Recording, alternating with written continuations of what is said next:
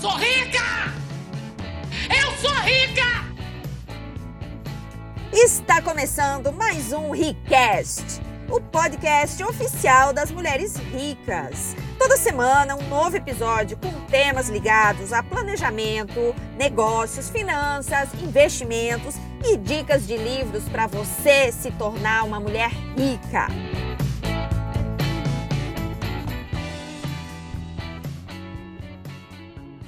E aí, mulheres ricas? A gente já vai começando aqui mais direto ao ponto hoje. Então seja bem-vinda a mais uma live das ricas aqui falando com você. É a Sônia Remora, eu sou economista e sou criadora do blog Mulheres Ricas. E o tema de hoje é Mulheres boazinhas não enriquecem. Eu vou falar para você por que, que eu tô usando esse termo mulheres boazinhas, tá? Hoje eu vou compartilhar com você sete atitudes das mulheres boazinhas que eu descobri que me sabotaram durante anos e anos, que simplesmente me impediam de enriquecer. E hoje eu vou compartilhar com você porque talvez você também esteja com esses sabotadores. E eu vou te contar como que eu fiz para parar de cair nessas armadilhas e finalmente começar a ter um pouco mais de resultados, né? Se você assistiu a live onde eu conto a minha história, você deve ter ouvido, né, que eu não me enriqueci rápido não. Meu estilo de vida, minha renda, ela não cresceu de uma hora para outra e também não cresceu porque eu ganhei uma herança ou casei com um marido rico ou ganhei na Mega Sena. Então lá eu conto muito dessa minha história e se você não assistiu, você vai poder conferir em três episódios que estarão disponíveis lá no meu YouTube, ok? Eu fiz aqui um rascunho, gente, para eu não esquecer das sete dicas, né? Porque senão de repente começa a falar um monte de coisas e esqueço alguma dica importante que eu quero dar para você hoje, né? Então, gente, essas sete dicas que eu vou compartilhar hoje com você foram realmente atitudes que eu vi que impactaram a minha vida, me atrasaram muito. E eu também descobri que muitas mulheres acabam sofrendo com essas mesmas atitudes e que é importante a gente parar um pouquinho, é, identificar esses sabotadores e começar a lidar logo com isso. Assim você não perde mais tempo e acelera em direção à tua independência financeira. Então, para quem está chegando agora, né? Nosso tema de hoje é mulheres boazinhas não enriquecem, tá bom? Chama as amigas, tá, gente? Porque eu tenho certeza que você não quer ficar rica sozinha. Já pensou? Você de repente quer ir passar uma semana em Paris e aí não tem companhia? Porque a amiga que tem tempo não tem dinheiro, a que tem dinheiro não tem tempo? Então tem que chamar as amigas aí, as, as familiares, todas as mulheres que você conhece para ouvir essas atitudes aqui que provavelmente alguma delas também está caindo nessas armadilhas. O tema de hoje eu, eu inspirei nesse livro aqui, ó. Aqui tá aparecendo o contrário, né? Porque a minha câmera tá invertida.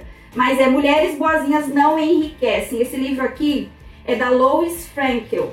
E, gente, eu comprei esse livro, para você ter uma ideia, em 2005. 2005 para 2006. Foi quando eu li esse livro. E, inclusive, o meu livro, gente, ele tá todo sublinhado. 2005 eu comprei esse livro mas eu levei cinco anos para começar a cair a ficha dos alertas que esse livro aqui tentou me fazer anos atrás. Então eu passei mais cinco anos tendo que sentir na pele a dor de ficar trabalhando de domingo a domingo, como eu conto lá no meu vídeo da minha história, atrás de um balcão, trabalhando horrores, ganhando pouco, tá? É, não tendo capacidade de financiar as coisas que eu queria para o meu estilo de vida, é, endividada, né? entrando e saindo de dívida, sem patrimônio, sem é, tendo que falir um negócio para conseguir aprender, né? E sem tempo, sem dinheiro para poder viajar, para fazer as coisas que eu gostava. Então, esse livro me alertou muitas coisas, mas eu levei cinco anos para começar as fichas a caírem, né? Então, eu conto um pouco mais dessa minha fase lá na, na live sobre a minha história, né? Então, gente, esse termo, mulheres boazinhas, que eu tô usando aqui, é para fazer referência àqueles comportamentos, sabe, que a, as pessoas em geral esperam que as mulheres tenham. no dia a dia. É como se fosse assim esperado que nós mulheres a gente tem que ser é, amorosa, cuidadora, acolhedora. A gente tem que ser assim, sempre boazinha, calma, tem que ser mansa, né? A mulher não pode ser competitiva, direta. Então, o termo mulheres boazinhas é para me referir àqueles comportamentos que as pessoas em geral esperam, né, do feminino. Então, é, e alguns desses comportamentos a gente foi treinada a ter desde a infância e os meninos não receberam as mesmas mensagens. Então, por isso que às vezes a gente vê uma quantidade muito maior de homens milionários, né, homens ricos, do que mulheres ricas. E a gente precisa apenas identificar que mensagens são essas que até hoje a gente está se comportando segundo aquele comportamento esperado. E que realmente tem muitas características, né? Que são mais da natureza feminina. É natural a gente ser mais emocional, se preocupar com as pessoas, ter uma sensibilidade diferente. Só que esses mesmos, essas mesmas características que são boas pra gente também podem se voltar contra os nossos próprios interesses. E é disso que trata esse termo, mulheres boazinhas, né?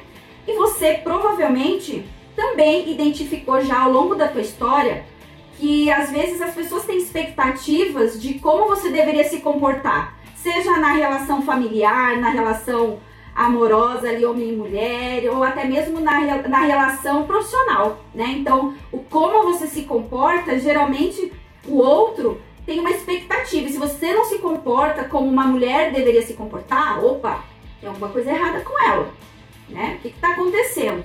Né? Então, isso em geral, tá, gente? É óbvio que tem as exceções, mas em geral, a gente percebe que tem muito disso, né? E quem é mulher sabe que existe sim uma pressão, nem que seja sutil, nesses ambientes aí que a gente está inserida, né? Uma pressão assim, às vezes vem muito sutil de como você deveria realmente se comportar, de como deve ser o comportamento feminino, né? Por exemplo, e eu, gente, eu senti muito isso na pele e às vezes eu ainda sinto, e lá no meu trabalho, às vezes eu comento sobre isso, né? Então, por exemplo, no ambiente lá de trabalho, né? Uma mulher que ela é mais direta, ela é mais competitiva, ela é mais exigente com ela mesma e com a equipe, geralmente essa mulher ela é muito criticada, tá? Ela geralmente recebe feedbacks de que ela tem que, opa, você precisa ser menos direta, você não pode cobrar tanto das pessoas, não, você tem que ser mais, mais é, suave, você não pode falar de maneira tão incisiva, né? Esse tipo de mulher,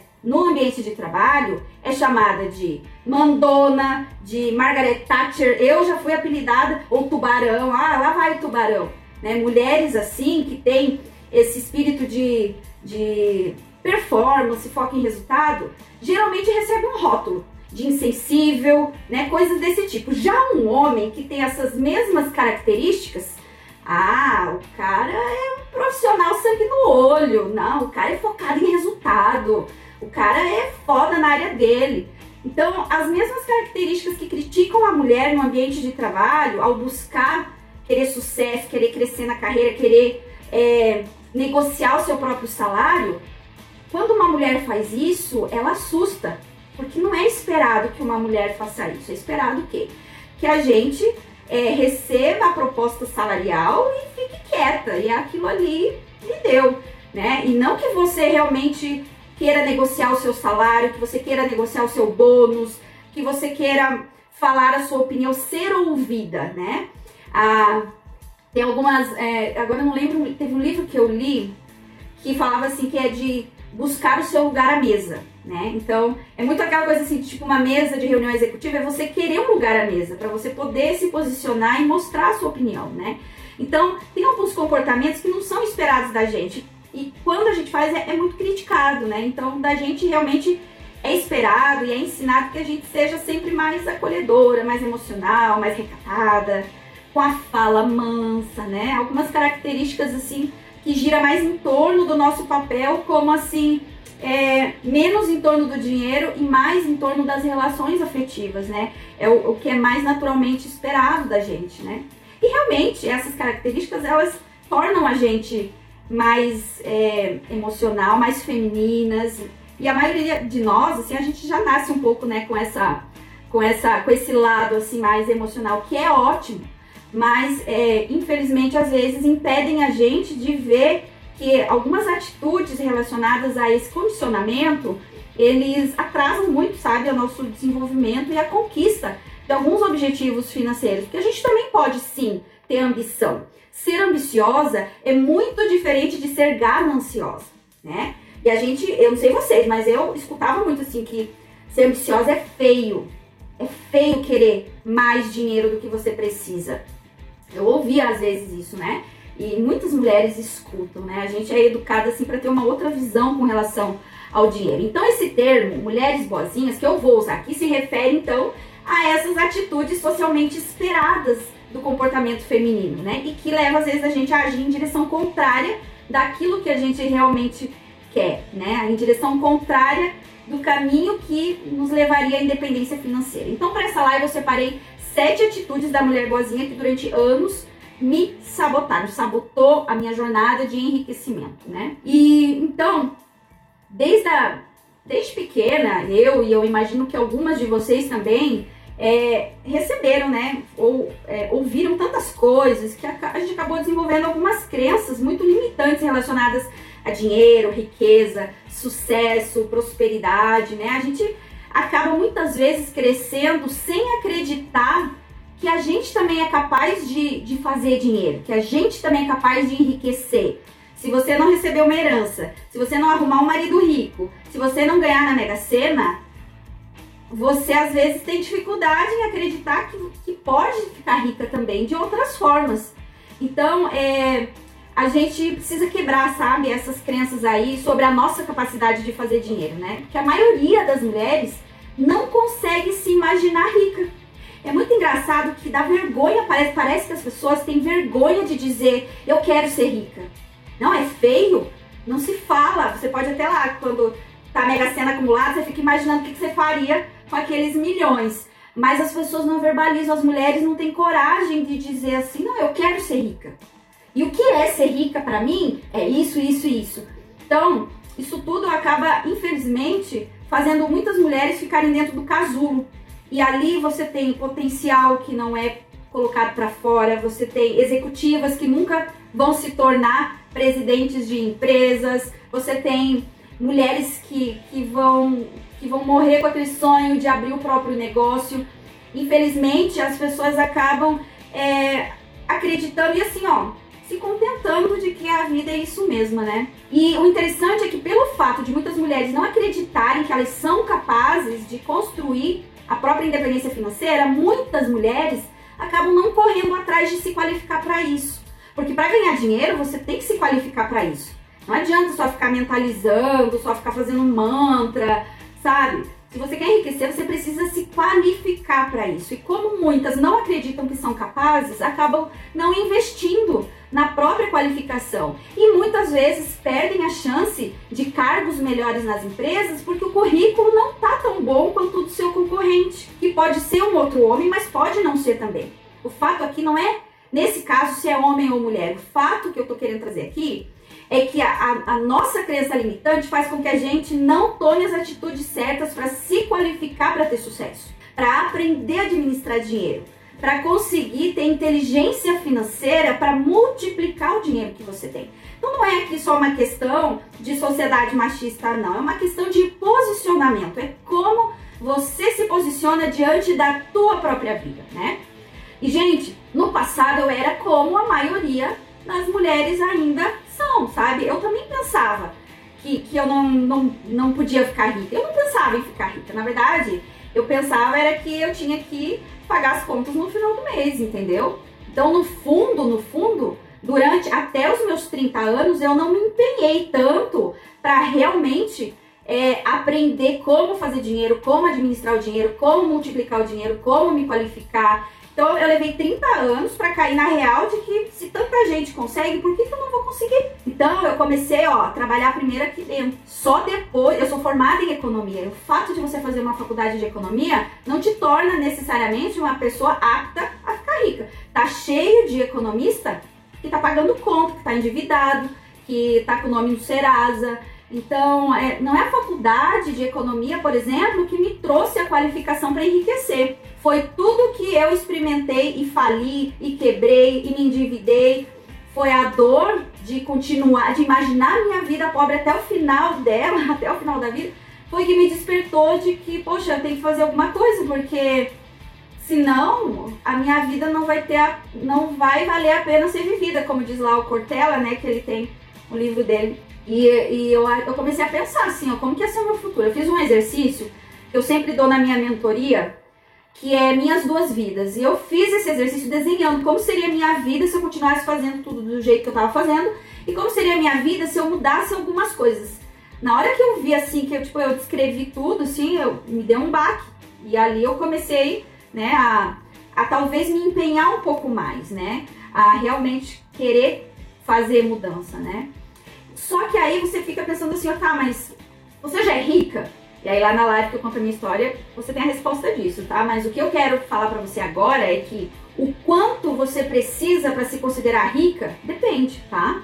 Vai depender de que tipo de vida você quer levar. O quanto de dinheiro você precisa fazer para bancar o estilo de vida que você quer varia de pessoa para pessoa. Então você vai ter que analisar e decidir quanto é que você precisa para se tornar uma mulher rica no teu conceito pessoal de riqueza e não nas definições, nas expectativas e nas necessidades da, que as outras pessoas têm com relação a você, tá? Então ser rica não é só o valor financeiro, né? Eu sempre falo aqui que ser rica significa ter a capacidade de levar uma vida próspera em todos os sentidos, seja lá qual for a tua definição de prosperidade. Só que eu sei que parte de uma vida rica, né, envolve, ok, família, relacionamento, saúde, envolve várias coisas, tá? Mas aqui, hoje, eu tô falando de riqueza financeira, por isso que se hoje você não tem tranquilidade financeira, você não consegue viver sem se preocupar com dinheiro, então você ainda não é uma mulher rica, ok? Você pode ser rica de outras coisas, tá? Que aí são os outros conceitos de riqueza. Mas se você ainda dorme e acorda preocupada com dinheiro, você ainda não é uma mulher rica e você precisa sim aprender a como mudar essa realidade, porque você pode mudar essa realidade. Se você ainda não sabe como, é outra história, tá? Então, ser uma mulher rica, gente, é você não ter preocupação com dinheiro, porque você já consegue fazer renda suficiente para financiar o estilo de vida que você escolheu viver, tá? E se para viver o estilo de vida que você fica confortável, você fica feliz, você precisa de 10 mil reais por mês, esse é o seu número. Se é 20 mil reais por mês, ou para outras pessoas é faturar um milhão, para outras mulheres já estão mirando mais alto, é o seu número que importa, não é o meu, tá? E aí alguém tá me perguntando, você é rica? No meu conceito de riqueza e pro número financeiro que eu preciso para viver a vida que eu quero, eu já sou rica sim. E eu conquistei a minha independência financeira há três anos. E eu conto toda a minha história. São duas horas da minha história dividida em três episódios. Você vai encontrar lá no meu YouTube que, que a gente está subindo já no final da semana, mais tardar segunda-feira, vocês podem assistir novamente, porque esse foi o tema da última live, tá bom? E assim, gente, a maioria de nós nunca vai ser tão rica quanto aquelas pessoas do ranking que a gente vê dos maiores bilionários do mundo, mas não é isso que importa. Você não precisa querer estar naquele ranking, mas você pode sim desejar ter mais do que você tem agora. Por isso que o termo rica que eu tô falando aqui tem a ver com a tua capacidade de viver a vida como você quer viver, como você escolheu viver tá bom? E não só viver só para pagar boleto.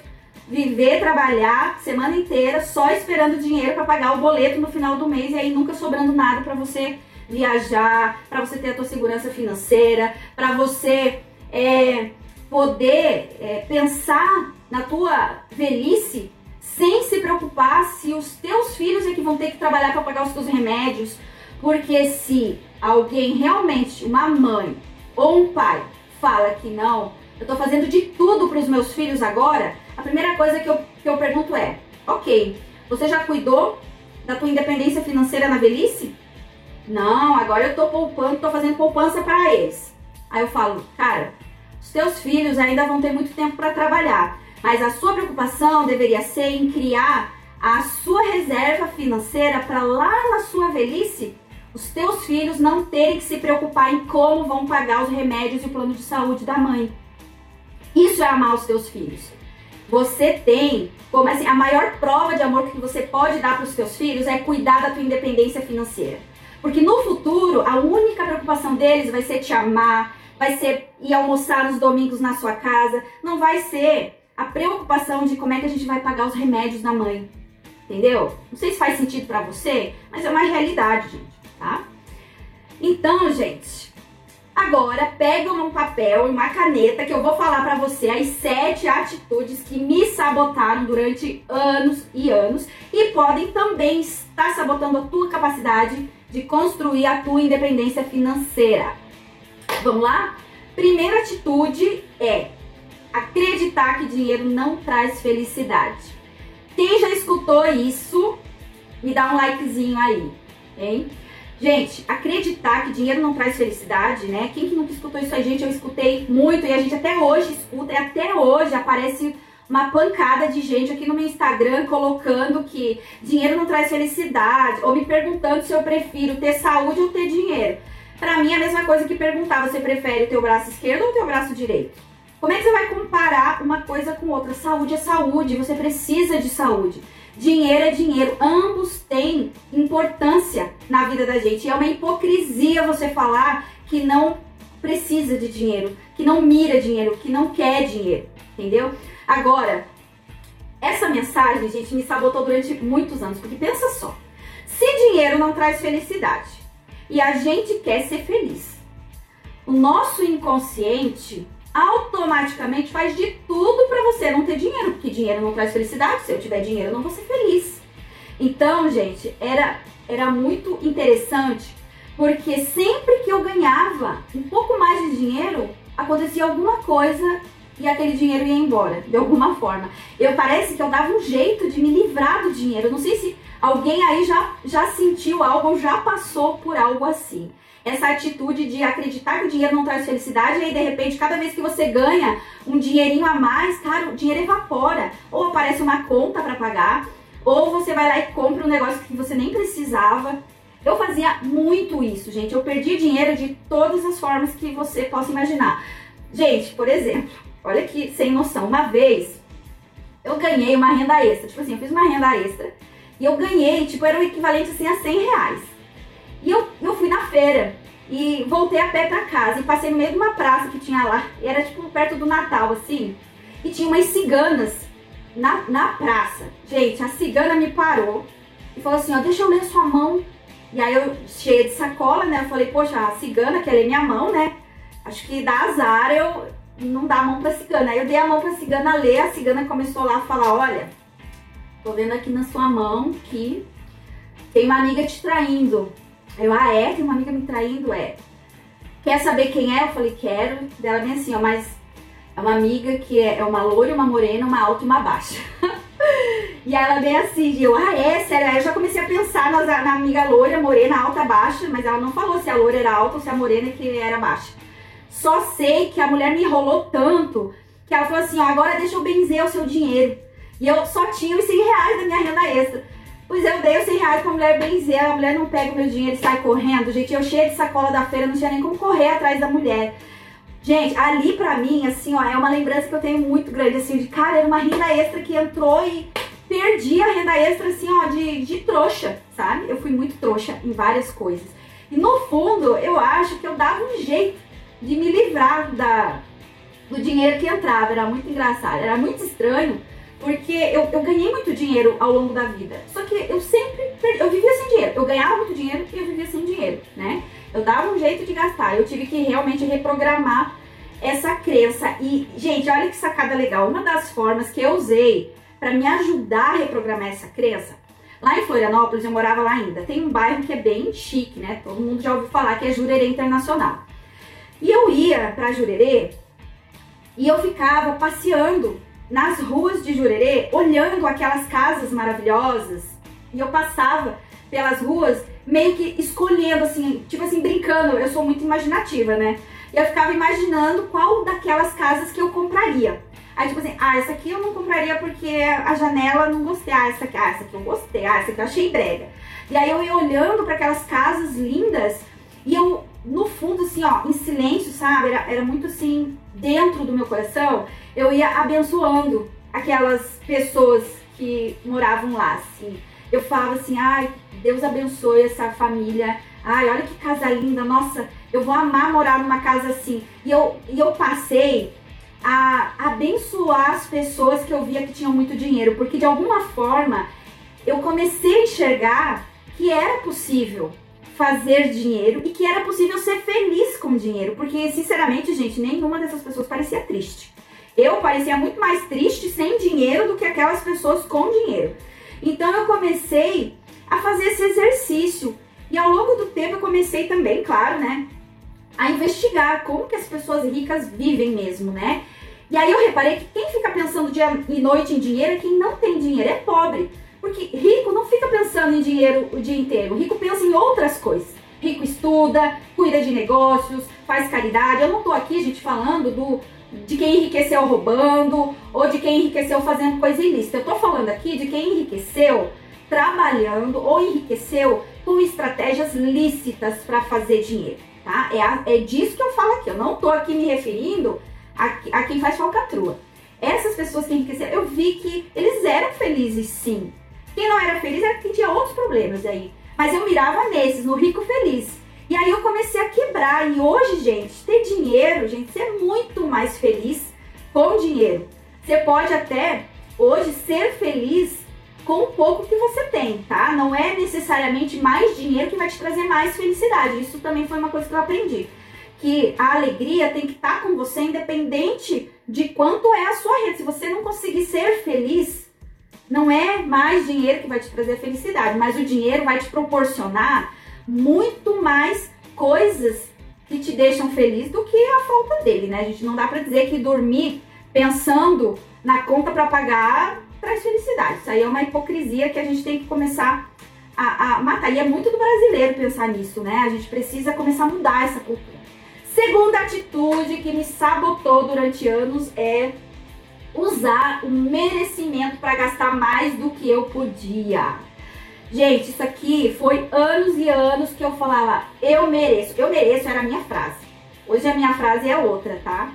Mas eu falava, eu mereço o tempo inteiro e eu usava isso como desculpa para gastar mais do que eu podia gastar. E eu vivia sempre o patamar acima da minha renda. E isso me deixou endividada muitas e muitas vezes. Eu fiquei pobre durante muito tempo com esse pensamento de que, ah, já que eu trabalho tanto, eu mereço essa blusinha, eu mereço essa balada, eu mereço um happy hour toda semana, ah, eu mereço aquela viagem que eu nem podia pagar, que eu dava um jeito de usar cheque especial, cartão de crédito, sabe? Eu acabava fazendo um monte de gastos sem planejamento usando essa desculpa de, ah, já que eu trabalho tanto, então eu mereço. E aí, no final das contas, eu vi, cara, eu mereço é continuar pobre se eu continuar agindo desse jeito. Então, é uma coisa que eu ouvi quando eu era pequena, e eu acho que isso influenciou, sabe? Essa minha crença que eu ouvi assim, ó, mais vale um gosto do que dinheiro no bolso. E eu, eu repetia essa frase várias vezes. Ah, mas vale um gosto do que dinheiro no bolso. Queria comprar um sapato. E eu sabia que não podia. Aí eu pensava, ah, mas vale um gosto do que dinheiro no bolso, a vida é curta. Então eu, eu ia lá e comprava, sabe? E nessa, gente, do eu mereço, eu fiz algo que assim, ó, não recomendo para ninguém. Eu comprei um Celta prata usado, financiado em 48 meses, tá? Eu não tinha condição financeira ainda para ter um carro, mas eu fui num feirão e eu pensei, ah, eu mereço um carro, já que eu trabalho tanto, eu mereço um carro. E pá, fui lá e fiz um carnê de 48 meses. Cara, foi o ó, assim, ó, dos meus maiores desesperos foi com esse meu primeiro, foi a pior experiência que eu tive, foi com esse carro, porque eu perdia noites de sonos, assim, quando eu não conseguia pagar o carnê. Isso foi antes dos, foi antes dos meus 30, gente. Foi antes de eu começar nessa vibe de querer enriquecer, entendeu? Então, assim, ó, esse é um alerta que eu faço. Essa, essa coisa do eu mereço vai te manter pobre. Você precisa é, entender que você merece ser rica, tá? Quando você parar de acreditar que você merece mais um sapato, mais uma blusinha, mais uma viagem que você não pode pagar, e você passar a entender que o que você merece mesmo é ser rica, aí sim você vai começar uma grande mudança na tua vida, viu? Na tua vida financeira em, em vários outros aspectos da sua vida vão começar a se alavancar. Terceira atitude que sabotou a minha vida rica, o meu enriquecimento, me atrasou anos e anos, é necessidade de ser querida. Isso, gente, foi uma coisa que eu tive que trabalhar muito durante muitos anos. A necessidade de ser querida, isso tem a ver com ser uma mulher boazinha, né? A mulher boazinha quer ser querida, quer ser amada, né? Ela quer ser acolhida, ela quer que as pessoas gostem dela. Então, a necessidade de ser querida me deixou pobre durante muito tempo, porque olha só o que eu fazia, gente. Eu comprava presente para todo mundo, tipo Natal em família. Cara, eu comprava presente, eu, eu perguntava pra minha mãe, mãe, quem é que vai estar no Natal? Ah, me passava uma lista, sei lá. Gente que nem era próximo, né? Mas ah, o namorado da prima que eu nem conheço vai estar no Natal. E eu ia lá e comprava presente para todo mundo, entendeu? Eu não comprava lembrancinha no em 99, eu comprava presentes bons, assim, tipo, sei lá, gastava pelo menos 50 reais em cada presente. E cara, eu fiz isso durante muitos anos, porque eu queria ser querida, sabe? E, a, e aí depois, o que é ruim é porque quando você não sabe muito bem por que dessa motivação, quando você não tem uma reciprocidade, você acaba se sentindo usada, ou você assim, você se sente mal, sabe? Como se a pessoa tivesse que retribuir aquilo que você decidiu fazer. Então isso aí, gente, me tomou muito dinheiro, viu?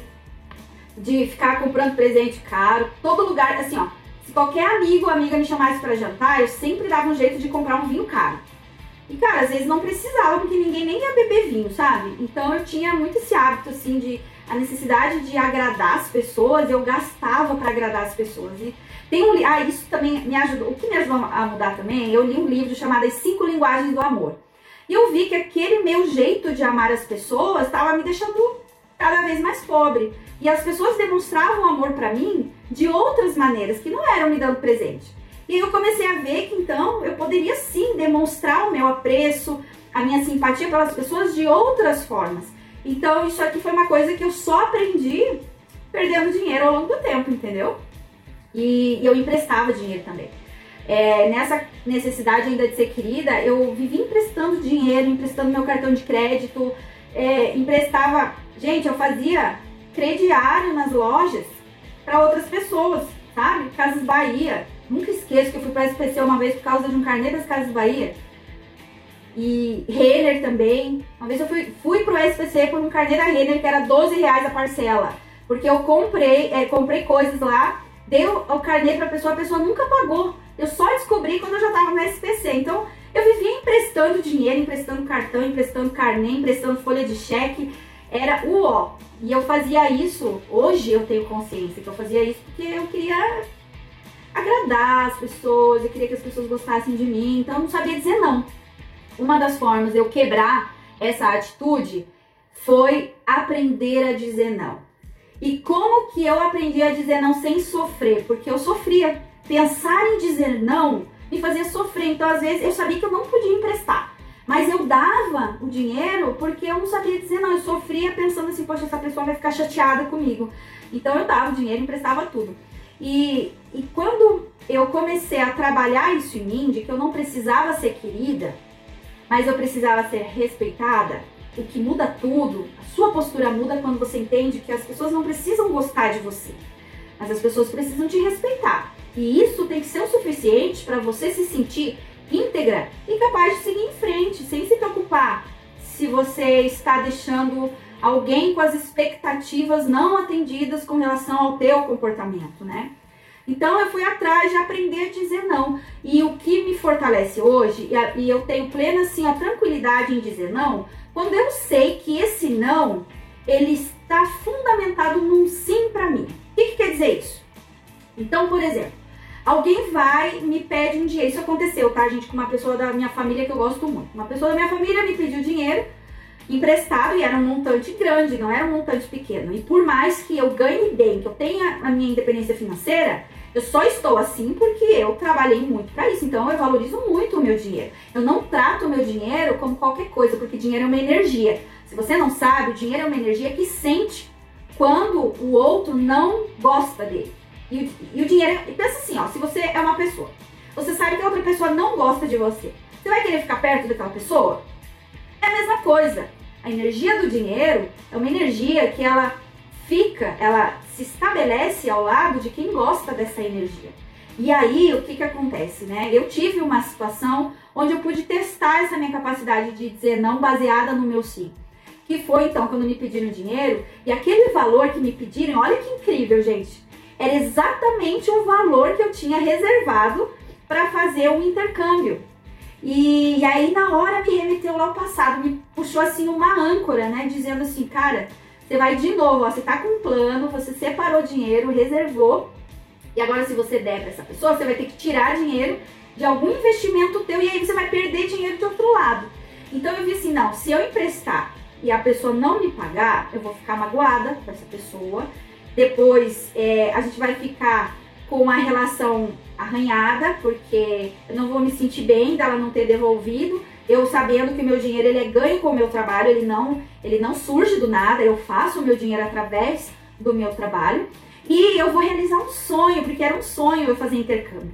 Desde adolescente, assim, nossa, eu sonhava como deve ser legal você ir para um outro país e estudar o idioma, e eu nunca pude fazer isso. E eu realizei isso depois de adulta, gente. Foi agora, poucos anos atrás, entendeu? Então, o que, que eu vi? Se eu falar não para isso agora, para essa pessoa, eu tô, na verdade, dizendo um sim pro meu sonho. Eu tô dizendo assim, não. É um não para você, mas é um sim pro meu sonho. E eu fiz isso. E depois, claro, eu tive uma conversa, expliquei e tal. Mas eu fiquei aliviada, porque eu, se eu tivesse emprestado dinheiro naquele momento, eu sabia que ia estar. Tá, é, de novo, eu ia estar adiando um sonho meu. Que os meus sonhos eu realizo com planejamento. Eu não chuto o balde do meu dinheiro mais para fazer as coisas porque eu mereço. Se eu acho que eu mereço algo, eu planejo e organizo isso para que aconteça dentro de um contexto que me enriqueça ainda mais e não que, que tire a prosperidade da minha vida. É isso que eu faço, tá? Então, gente, essa foi a terceira atitude. A quarta atitude é achar que falar de dinheiro é feio. Eu não sei se vocês já ouviram isso, eu ouvi muito isso, assim, não fala de dinheiro que é feio. Não pergunta para as pessoas quanto elas ganham porque é falta de educação. Então eu ouvi durante muitos anos que é, é feio falar de dinheiro e é falta de educação, né? Então eu perdi muito tempo sem ter boas referências de como administrar, como investir, como fazer bons negócios, porque eu tinha vergonha de perguntar para as pessoas ricas como que elas estavam fazendo para se tornarem ricas e para se manterem ricas. Eu tinha vergonha de falar sobre isso. E é muito doido, porque olha só, as pessoas não têm a mínima vergonha de falar de sexo, por exemplo. Você encontra com a sua amiga, ou assim, na maioria entre as mulheres é muito isso, e uma fala para outra sobre a, a vida sexual com o contatinho e conta detalhes e compartilha, mas as amigas não falam sobre dinheiro entre si.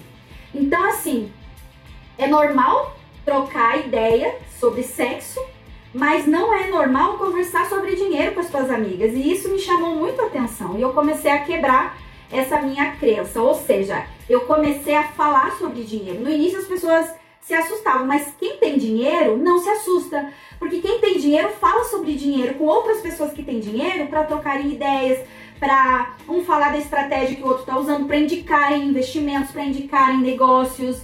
E aí eu comecei a fazer isso, eu quebrei essa crença então, é, me dando conta de que eu precisava de um mentor, porque eu não estava conseguindo avançar sozinha. Então eu comecei a buscar referências de pessoas que estavam ganhando dinheiro. Eu tinha também recém falido um negócio, eu pensei, cara, se eu tivesse talvez pedido ajuda, orientação para alguém que tem um negócio de sucesso, talvez eu não tivesse falido, eu podia ter é, vendido o negócio antes de chegar nesse ponto, né? Então eu buscava de referências fora do meu contexto para eu aprender como também fazer dinheiro, né? E isso também me ajudou a parar de me vitimizar, de ó oh, céus, ó oh, vida, comigo nada dá certo. Eu quebrei isso começando a falar de dinheiro com as pessoas com minhas amigas, com pessoas que eu admiro. Eu não tenho mais vergonha de abordar pessoas de sucesso que eu admiro e falar assim, ó, o que, você faz? Como que você faz? Como que eu posso aprender a fazer isso também? Então, isso me ajudou muito a quebrar essa atitude que eu tinha, né? É, quinta atitude, tá quase acabando.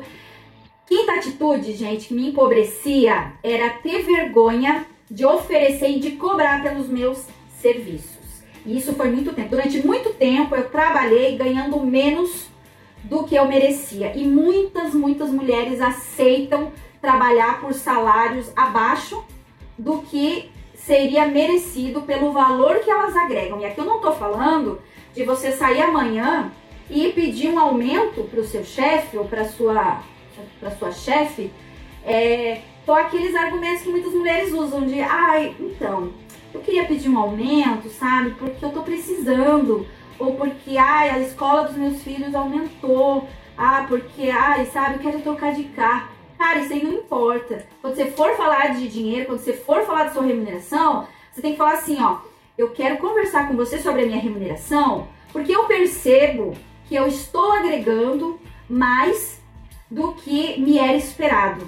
E eu sei que eu ainda posso agregar muito mais e para isso eu estou me qualificando, eu estou fazendo cursos, eu desenvolvi aqui dentro da empresa o projeto tal e tal, eu estou contribuindo nos processos tais e tais, é, eu me engajei para fazer tais e tais mudanças. Você tem que puxar argumentos, evidências de realização profissional e não de problemas pessoais, financeiros que você traz para justificar porque que você quer um aumento. Então a gente precisa aprender a falar sobre o seu preço. Como que você vai falar sobre o seu preço? Mostrando o seu valor. Você vai mostrar o valor que você agrega e aí sim você vai negociar o seu preço. E eu não fazia isso e eu não sabia fazer isso. E quando eu comecei a entender que se eu não passasse a negociar esse fator, eu não ia conseguir aumentar a minha renda, a minha renda principal, minha renda de trabalho, né? Quem me acompanha sabe que eu sempre defendo múltiplas fontes de renda e você tem que ter uma fonte de renda principal e você tem que ter uma renda de negócio, renda de investimentos e aí construir sua renda passiva. Não dá para colocar todos os ovos numa cesta só, tá? E aí quando eu passei a entender isso, então, gente, o que, que eu fiz? Eu não fui lá negociar o meu salário de uma hora para outra. Eu fui me qualificar. Eu fui me tornar a mais competente que eu pudesse na minha área. Isso elevou o meu salário, entendeu?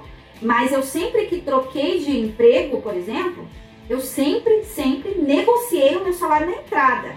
Eu não simplesmente aceitei o que me ofereceram. E não é porque o que me ofereciam, é, não é porque assim, é, se, se o que me oferecesse inicial eu achasse que era justo, talvez eu não negociasse.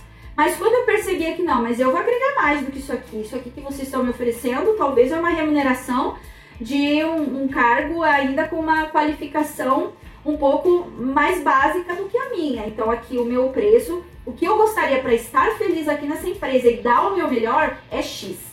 E a, dali fazer a negociação. Então, negocie a sua remuneração. Sempre, se você é empregado, né, se você é, é hoje colaborador profissional dentro de uma empresa, se você é empreendedor, tome muito cuidado para você não se tornar empregado do seu negócio porque é muito comum também, né? Quem é empreendedor tem a ilusão de que não vai ter chefe, mas aí você passa a ser o chefe, o empregado, o responsável por tudo, né? Então tem que tomar muito cuidado para você só não mudar de patrão, tá?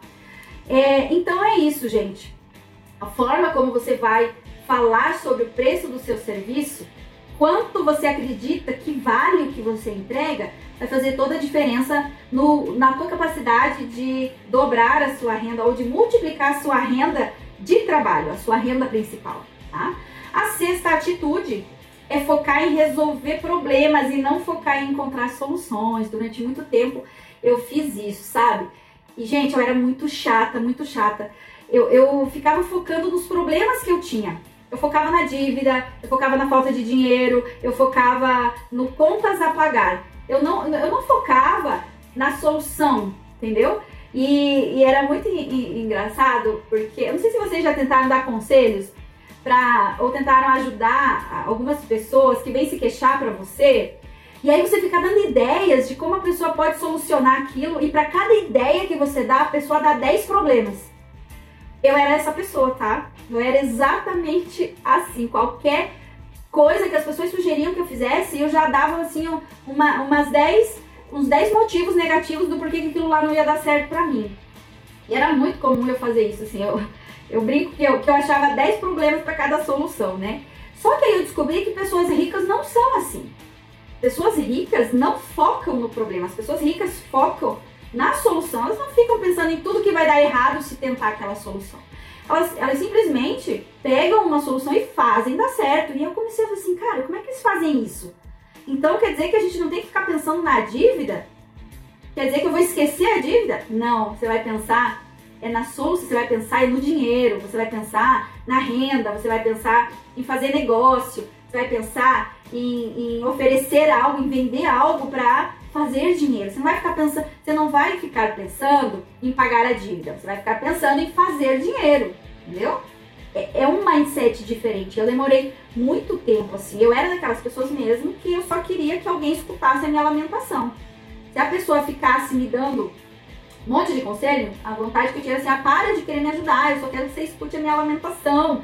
Preciso de alguém para ouvir, ser solidário com a minha vida que tá uma bosta, entendeu? Eu não quero que você me diga que eu posso sair daqui. Eu quero só que você me diga que é, ai, tá tudo bem, eu sei como é que é, entendeu? Eu fui muito tempo assim. E olha, gente, tá cheio de gente ao seu redor assim.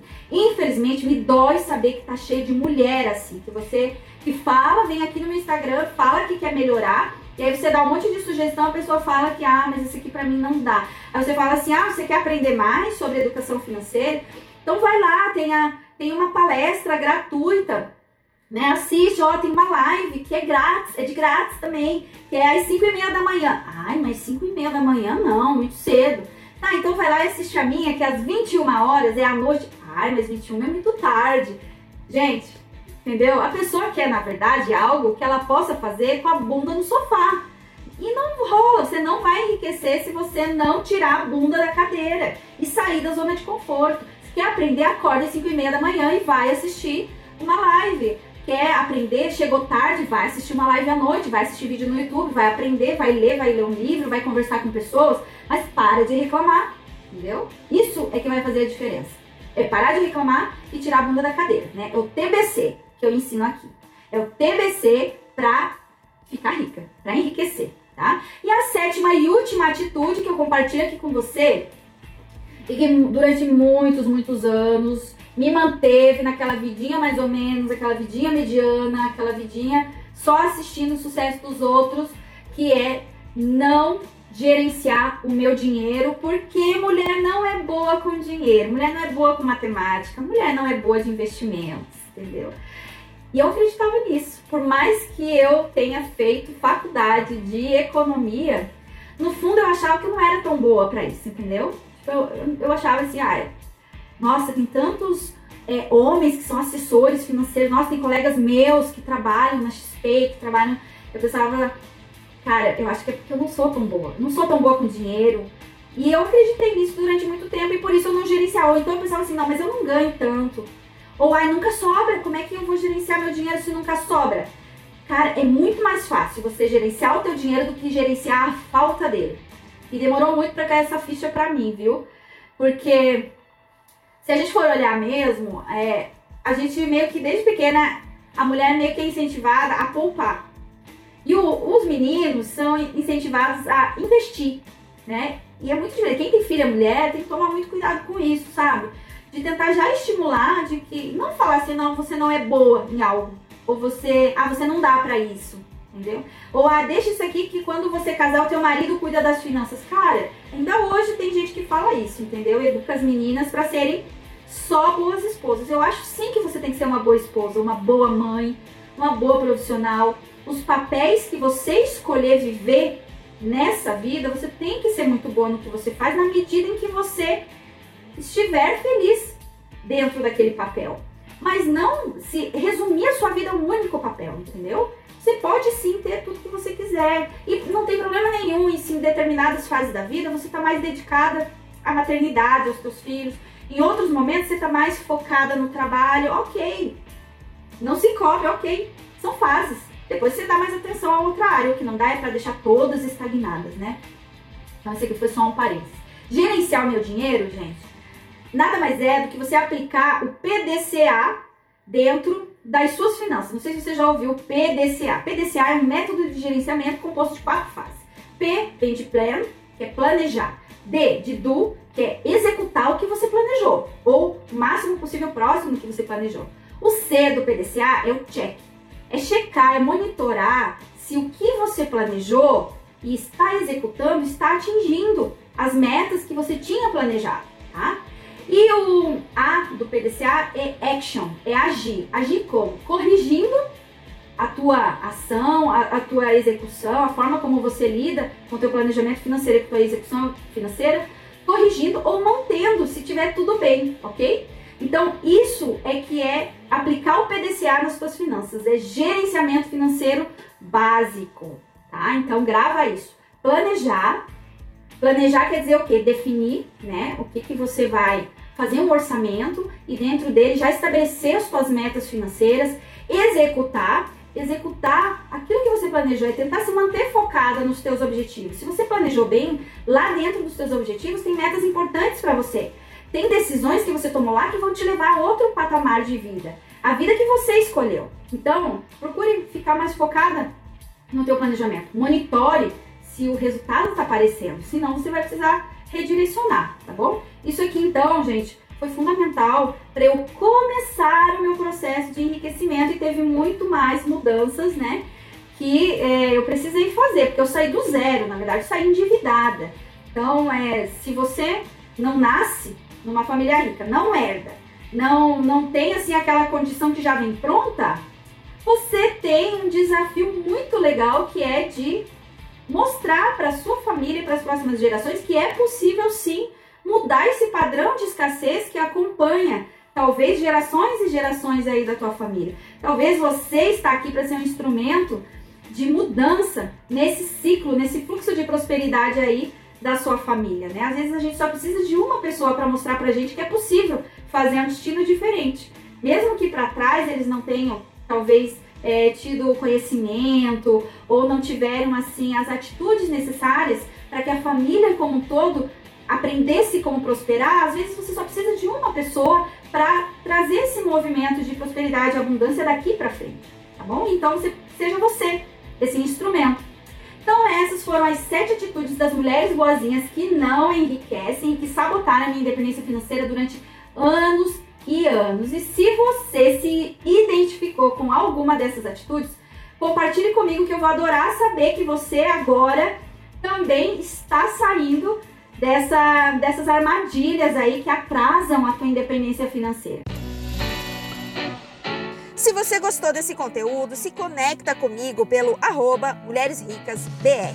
Espero por você, beijos e até a próxima.